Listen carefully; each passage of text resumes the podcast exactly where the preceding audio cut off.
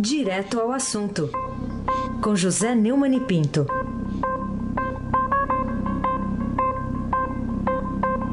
Momento aguardadíssimo, 7 horas 32 minutos, quinta-feira de feriado, ele tá aqui com a gente, firme e forte, com menos voz, né? Porque o Flamengo ontem deu um banho de emoção na vida de José Neumani Pinto. Bom dia, Neumani! Bom dia, Emanuel Bonfim. Bom dia, Alice e Isadora Bonfim, que estão nanando, porque papai tá Trabalhando. rádio. Bom dia, Camila Tulinski. O nenê de Camila tá nanando no ventre dela. Bom dia, meu caro amigo Nelson Volter, semifinalista da Copa Sul-Americana. Hoje tem oi, Nelson Volter, hoje tem oi. Haja oi. Bom dia, Moacir Evangelista Iazzi. Bom dia, ouvinte da Rádio Eldorado, FM 107.3, Zé Manuel Ponciano Bonfim. Vamos que vamos, Neumann e José Neumann e Pinto começar falando aqui sobre o governador do Rio de Janeiro, Luiz Fernando Pezão. Tá bravo lá com Torquato Jardim, decidiu que vai entrar, ele e um montão de gente, né? Decidiu que vai entrar com uma interpelação judicial contra o Torquato Jardim, Jardim, que denunciou interferência do crime organizado na escolha dos comandos da Polícia Militar do Rio de Janeiro. Afinal, Neumann, quem tem razão nessa guerra de denúncias e respostas? É, pelo que eu sei, houve uma reunião do Jardim com os jornalistas e o Josias, como faz um bom jornalista, contou no blog dele que o ministro da Justiça do Temer eh, disse que os comandantes poli- da Polícia Militar no Rio eh, têm acordos com a chefia do crime e também um deputado estadual. O governador do estado, Pezão, disse ao Estadão que o objetivo do procedimento dele ao qual você se referiu, de eh, interpelar o, o ministro, é para que ele informe o que tem contra a cúpula da polícia e os policiais. É uma, uma colocação descabida, porque eu- a coisa é muito mais grave. Ele fez um informe, ele deu uma informação e precisa dar é, a informação completa com o nome das pessoas. Agora, isso não quer dizer que ele tenha contra nada contra a polícia e os policiais. Ele tem contra o estado de coisa que está no Rio. Aliás, quem é a favor, né? O, o, o Pezão se reuniu eh, com comandantes de batalhões da polícia eh, e declarou que vai exigir na justiça que o ministro explique as declarações, né? É, então, é o, o- o Roberto Sá, que é o secretário de Segurança, que diz, segundo o, o, o Josias publicou na UOL, é, no blog dele, o Torquato Jardim disse que não controla a polícia e que os comandantes são sócios do crime organizado, é, é, fez um anúncio ontem. Vamos ouvir o que ele disse, meu amigo Nelson Volta. Além de ter manifestado solidariedade, o governador anunciou que o Estado do Rio de Janeiro estará interpelando judicialmente o ministro da Justiça para que preste os esclarecimentos. O presidente da Câmara, o Rodrigo Maia, que é do DEM, e é lá do Rio, e tem candidato a governador, o pai dele, o ex-prefeito César Maia, também cobrou, está lá em Israel, faz um turismo pago por nós, cobrou que o Torquato Jardim apresente prova das acusações que fez contra a Cúpula de Segurança Pública do Rio. É, de fato, meu amigo Emanuel, ou o Jardim dá o nome aos bois ou pede para sair do curral, né? Ou seja, assina uma carta de demissão imediatamente, ou então diga, comandante tal é, combina com miliciano tal, com traficante tal. Eu, eu queria pedir licença a você, Manuel, para ler o último parágrafo do editorial do Estadão, nome, nomes aos bois, que define muito bem esse dilema. Eh, o parágrafo reza o seguinte: se realmente estivesse preocupado com o sigilo de investigações né, em andamento, o ministro da Justiça teria se entregado, não, ter, não teria se entregado ao mexerico. Já que o fez, então que assuma a responsabilidade, quer dando os nomes de quem suspeita, quer deixando o ministério para ser substituído por alguém que tenha mais cuidado com o que fala. Bronca dura do Estadão. Quanto a essa reação das autoridades estaduais do Rio, Emanuel, é muito barulhenta, inócua e hipócrita.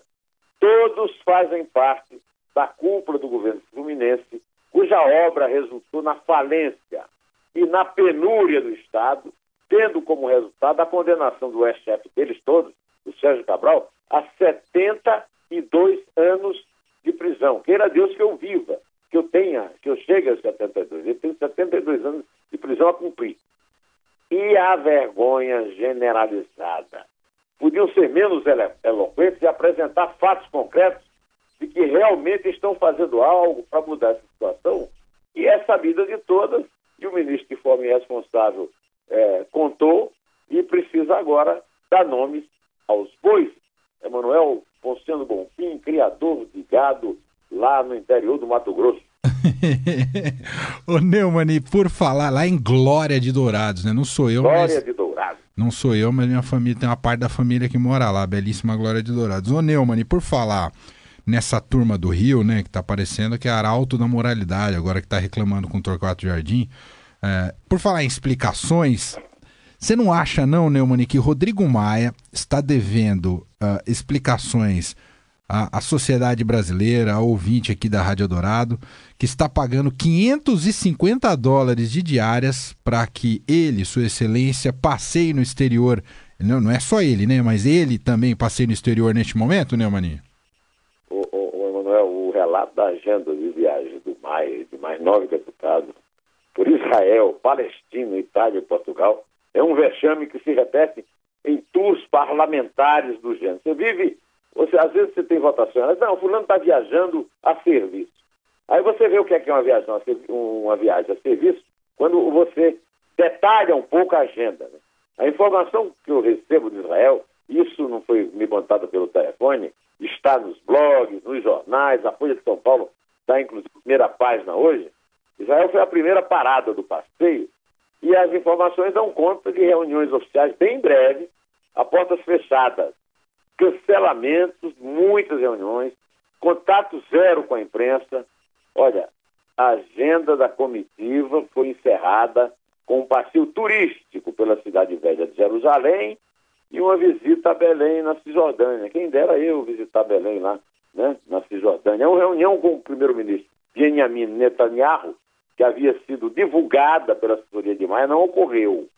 Outras duas reuniões previstas com o presidente do parlamento, Yuli Edelstein, e o ministro de Segurança Pública, Gilad Edan, duraram cerca de 20 minutos. Então, vamos convir que não dá para discutir grande coisa, né? Em ambas houve apenas uma conversa formal e troca de cortesia. Como vai? Vai bem? É. A comitiva em seguida reuniu-se a portas fechadas com representantes de empresas israelenses de segurança pública. E tal. Na o grupo foi para Ramallah. Ali colocaram uma coroa de flores no túmulo do é, Yasser Arafat. Todo turista vai lá e põe, né? E depois se reuniu por cerca de 20 minutos, e tudo parecia que foi, parece que foi o tempo padrão, né? Com o presidente da Autoridade Nacional Palestina, né? O Mahmoud Abbas. E o primeiro-ministro palestino só se viu, o Rami Hamdallah, se viu para eles conhecerem, né? Depois trazerem e botarem foto lá no, no aquele negócio que você bota lá, como é no Instagram. Né? A ida a Belém limitou-se a visita da igreja da atividade, que, aliás, está sendo restaurada. Desculpa o pigarro, é porque o Manuel falou mesmo, três gols do Flamengo, é muito difícil de acontecer, né? O périplo começou sexta-feira e incluirá dias ainda em, na Itália, que estão agora, e em Portugal, né? A, a comitiva, eu vou dizer um por um aqui. Se agregou a mulher de Rodrigo Maia, que, aliás, é filha de Moreira Franco. Ou seja, Rodrigo Maia que não quer, mas ele é genro de Moreira Franco, que é genro de Amaral Pessoa, que era genro de Getúlio. Quer dizer, é a própria encarnação da genrocracia.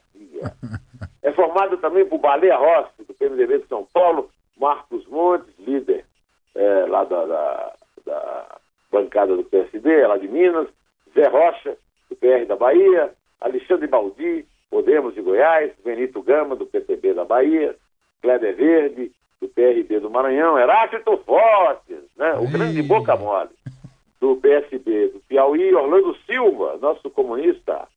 Eu desse me encontrei com ele, uma pessoa simpática, tem o nome do grande cantor, é do PCdoB do São, de São Paulo, tá lá. E Rubens Bueno, de esquerda, do PPS do Paraná. Hospedou-se no David Citadel, hotel Cinco Estrelas de Jerusalém, cuja diária, Emanuel, inveja aí, Emanuel, gira em torno de 1.400 dólares por apartamento. Inveja, Emanuel. Os trajetos aéreos estão sendo realizados no avião da FAB. Da FAB. Ele não consegue andar em avião de carreira, porque até Israel eles devem ter medo de ser vaiados. Né? O valor de uma passagem aérea com o trajeto São Paulo, Tel Aviv, Roma, São Paulo, sem incluir Portugal, teria um custo de R$ em classe executiva, de acordo com o site da companhia Air France. O dinheiro público também banca hospedagem, transporte local e alimentação. A diária é de 550 dólares, como já falei, isso aí é, dá R$ 1.808 na cotação do dia que está lá no Jornal Estadão, pode ver. Para cada um dos deputados. Na semana passada, a assessoria de Rodrigo Maia garantiu que ele abria mão do recebimento da ISUS, o que mereceu reprimendas do deputado Baleia Rossi, que não se perca pelo nome. Ao todo, cada deputado vai receber R$ 8.921, que é o 2.750 dólares convertidos por cinco diárias, porque eles são tão honestos que as outras quatro de Itália, lá da Europa, Itália e Portugal, correm por conta eh, do próprio parlamentar. Ou seja, as diárias somadas custarão eh, entre 80 e 90 mil reais aos cofres públicos. Né? Ah, tudo isso em nome da diplomacia parlamentar e para debater temas de interesse do Brasil, como geopolítica, comércio bilateral, cultura e turismo. Em 20 minutos de reuniões, Emanuel, pelo amor de Deus. Na Itália, o único compromisso é uma visita lá ao cemitério de Pistoia, onde estão enterrados os, os brasileiros que participaram do combate aos alemães na Segunda Guerra Mundial. E de lá a comitiva vai a Lisboa. O sábado é Agenda Privada em Lisboa. Ah, bom lugar para fazer uma agenda privada. Esse relato desmascara, Emanuel, o fato escancarado de que o presidente da Câmara chefiou uma viagem sem explicação, no momento em que sua presença é exigida e necessária no Brasil, para discutir assuntos altamente relevantes, como a votação das reformas, sem as quais, Emanuel, o equilíbrio das contas públicas vai. Para onde, Emanuel? Para onde? Vai para o Beleléu, Emanuel Bonfim. É, Neumann, a gente diz, né, costuma dizer nos ditados, né, que peixe morre pela boca, e o, o líder do PMDB, o Baleia Rossi, anda falando demais, né, foi pego aí numa, numa entrevista da rádio, captada aí pela rádio CBN, Uh, em que ele reclama com que ele foi deu aquela entrevista oficial para um, um, dos deputados né deu uma entrevista oficial ali com o repórter e tal e o telefone continuou ligado. Aí captou a conversa entre eles ele reclama com seus colegas da repercussão negativa da viagem ao exterior de uma comitiva de parlamentares o que, você me diz disso daí aí, o Baleia Rossi se deu mal hein Neumani o Emanuel essa pessoa o cara o deputado lá que não foi revelado quem era que deixou o telefone ligado ao longo do... esse, esse, cara não deve pagar conta. Será que é da, é, será que é da delegação da UI, né? A rádio eh, teve acesso a um diálogo, porque eh, a repórter ligou para um dos deputados e ele não desligou o celular. E aí o aparelho captou o áudio no qual o Rossi comenta com colegas que foi procurado pela imprensa para falar do assunto. Ele diz que a viagem durará nove dias, mas a Câmara pagará cinco dias. Isso é um vexame, né?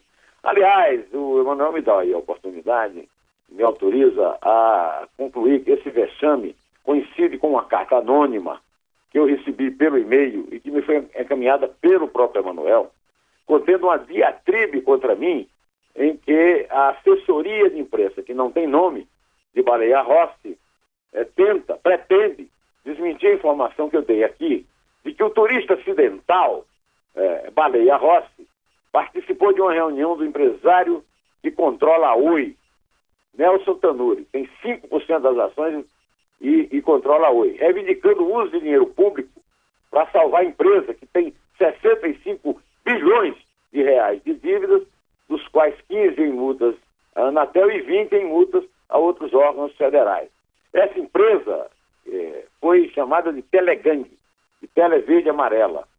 De acordo com a carta anônima, Ambos os comentários meus estão errados. Ambos, segundo eles, não encontram qualquer amparo na realidade. Eu vou, apesar da carta ser anônima, eu vou reproduzir para que o ouvinte tenha uma ideia do nível, do nível. O deputado não conhece nenhum dirigente ou acionista da empresa. Foi. Nem acompanha suas demandas junto ao governo. Agora, preste atenção nisso, meu caro Emanuel, meu caro ouvinte.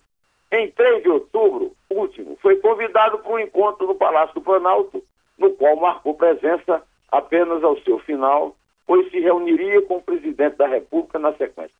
É, eu não sabia que o presidente da República recebe, uh, dá uma préviazinha, né, um, um preview né, do, da, da próxima audiência na audiência anterior. De qualquer maneira, segundo o teórico das cartas anônimas, o bom jornalismo exige que os citados, criticados ou acusados sejam ouvidos e tenham direito de defesa antes de serem atacados. Por alguma razão desconhecida, esse princípio elementar foi ignorado nas agressões a Baleia Rossi. Por que eu não agredi Baleia Rossi? Eu só disse que ele participou de uma reunião. É legítimo. Agora, ele precisa se explicar com o que é que ele está fazendo com Nelson Tanuri, que é o cara que quebrou a Gazeta Mercantil e administra até hoje o site que o Jornal do Brasil deixou de circular, sob o comando dele. Eu sou comentarista. Não passa pela cabeça de ninguém, principalmente de Emanuel Bonfim, o diretor da Eldorado, que não chegou na, na direção da Eldorado sem conhecer os princípios elementares do bom jornalismo do nosso companheiro lá do Bahia Rocha, que eu tenho de pedir licença a pessoas que eu vou criticar em meus comentários para ouvi-las antes de manifestar minha opinião. Ele está confundindo liberdade de opinião com liberdade de expressão que tem direito. O cara tem direito, realmente precisa ser ouvido. Não é o caso de opinião. Uma vez o, o, o Luiz, é, o Luiz Marinho, meu professor, era ministro, e o juiz falou para ele, ministro, no Brasil há liberdade de opinião. Além disso, se o texto confirma a participação na reunião, eu defender o deputado em que? Isso é tudo papo para dormir, eles estão atrás de dinheiro público, e é como eu lhe digo, Emanuel. Ô, Emanuel, e o Baleia Rossi? Me! Capitão Erra. Capitão Erra é o, é o comandante do navio Pei é, de Moby Dick, né? O, o baleia é filho de peixe, mas é baleia, ou seja, é um mamífero. mamífero das tetas do governo, meu caro Emanuel Bonfim. Perfeito, Neumann. Está explicadíssimo aqui, é isso. Respeito à liberdade de opinião sempre foi a postura que eu adotei desde que recebi, uh, claro, faz parte do, da, da, minha função ouvir todo mundo, inclusive as assessorias de imprensa, quem reclama da nossa cobertura e tal, mas uh, respeitando, claro, os princípios e os valores que são fundamentais e que norteiam o jornalismo da Eldorado e também do Jornal Estado de São Paulo. Agora, Neumani, você queria falar um pouquinho mais sobre justamente, né? É, eu queria basear essa informação que eu dei, né, da participação claro. do, do, do Baleia Rossi num, num caso bastante... Aliás, antes disso, eu queria te dizer que eu sei que você, quando vai levar a Alice Isadora na escola, você já vai dando boas lições de bom jornalismo, ouvindo a Rádio Eldorado. Você é um ouvinte cativo, além de ser o diretor. Agora, basta fazer um breve relato do que saiu na imprensa nesta semana para você saber o que é que está em jogo. É o teu dinheiro, meu caro ouvinte da Eldorado. A coluna do Estadão, né, que eu leio, publicou uma nota contra outra, que diz que a iniciativa da Advocacia Geral da União de incluir a possibilidade do governo editar uma medida provisória para resolver a situação da hoje já havia sido descartada em janeiro. Naquela ocasião, o Planalto considerou inviável dispor de medida provisória para salvar a empresa privada. Mas não é só o Estadão, não. Não, o Estadão. Não, o Jornal Valor Econômico, na verdade, é quem faz a melhor cobertura sobre esse caso e, ao longo da semana, informou que o risco jurídico ameaça o plano de recuperação, que inclui multas da Anatel. É um absurdo, Emanuel, você perdoar multa. Multa é, é, cobrada porque ou você cobrou preço descochante ou você prestou serviço ruim. Aí, você, aí o governo perdoa em meu nome, ou seja, eu sou vítima da Oi, você é vítima da Oi, eu pago a dívida da empresa. Segundo o, o jornal, a discussão aqui é se as dívidas da Oi com a Anatel entrarão ou não no plano de recuperação judicial. Para o juiz, Emanuel, de recuperação judicial, o Fernando César Vieira Viana, da sétima vara empresarial do Tribunal de Justiça do Rio de Janeiro, em decisões liminares, para ele sim. Para os procuradores federais e os juízes federais, não. Com isso, o governo acha que a tentativa da Oi de dar um tratamento especial aos créditos públicos pela via judicial é uma manobra arriscada, que traz insegurança jurídica, com alto risco do plano ser invalidado posteriormente. O valor também trouxe a lume, Emanuel, que conselhos da Oi, o Conselho da Oi amplia a pressão para firmar acordo com os credores é, do, é, do G6, rapaz, desculpe. Ou seja, o grupo do Tanuri continua pressionando a diretoria da Oi, mesmo as, após as claras mensagens da Anatel e da ministra Grace Mendonça, advogada-geral da União. A assinatura desse acordo com o G6 geraria a obrigação da Oi pagar a esse grupo de credores uma taxa de remuneração ainda que eles não coloquem dinheiro no negócio e que o plano de recuperação aprovado seja diferente do atual e com suporte de outro grupo de credores. Estamos falando de uma remuneração que pode superar 700 milhões, ou seja, o 10% do caixa atual da Oi. O valor, sempre o valor, diz que a assinatura com o G6, né, o grupo lá de credores, prejudicaria as conversas que a diretoria da Oi vem conduzindo com outro grupo de credores. O interesse de Tanuri no plano do G6 deve-se a substancialmente menor diluição que provocaria com sua participação, além de prever o pagamento de despesas do Societe Mundial, sem especificar quais. A Folha de São Paulo também noticia muito isso. Hoje está dando na primeira página a notícia lá do, do Baleia Rossi, lá, é, na, lá no, no, em Israel e na Palestina, e também anunciou ao longo da semana que os chineses levam a proposta da Oi. E vão dizer que a Oi vai precisar de 10 bilhões de reais para tornar viável a empresa e que planejam comprar Oi sob duas condições. Chinês não é besta, viu, o Emanuel? Aprovação pelo Congresso de uma lei que transforma a concessão da telefonia em autorização é a segunda lei Terezoca. Você vive ouvindo falar da lei Terezoca, agora é a Telezoca, né? O Lula já fez uma e agora eles, os chineses querem outra. E querem também a negociação em separado da dívida de 20 bilhões, e 15 bilhões, né, na verdade, em multas com a Anatel. O negócio da China é esse aí, viu, É esse. Para encerrar, o valor também informou que protagonista da Oi, Tanuri, acumula acusações na CVM é bom para o, o coleguinha que assinou lá a carta anônima, aliás, que não assinou, carta anônima não se assina, né? É, lembre ao, ao Baleia que o Tanuri, é, ao longo de 10 anos, já sofreu quatro acusações por ter faltado com dever de diligência ou lealdade perante as companhias abertas nas quais atuou como acionista e no conselho de administração. Não sei se você se lembra daquela negociação da Argentina que falavam nos fundos abutres lá né, dos Estados Unidos com a dívida da Argentina, o Tanuri é o abutre da Oi. É o que eu venho falando aqui. Nelson Tanuri tem um passado de afundar empresas. No caso da, da Gazeta Mercantil, foi lembrado recentemente com a morte do Luiz Fernando Levi, é o mais é, notório. E nós aqui estamos de olho você com o seu ouvido aberto para ouvir. Eles querem dinheiro público, o nosso, para pagar a incompetência dos seus acionistas que não souberam administrar e dos seus credores que apostaram o, o seu dinheirinho numa coisa podre.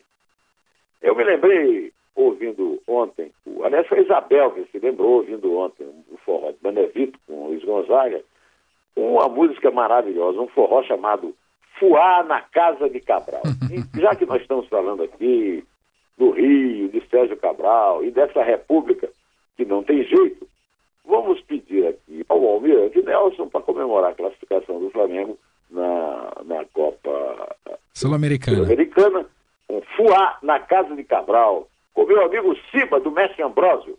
Mas na hora da verdade, quando passou a cachaça, seu Cabral sentou na praça, caiu na reflexão, disse esta situação, sei que nunca mais resolvo, então falou para o povo, juro que me arrependi, o Brasil que eu descobri, queria cobrir de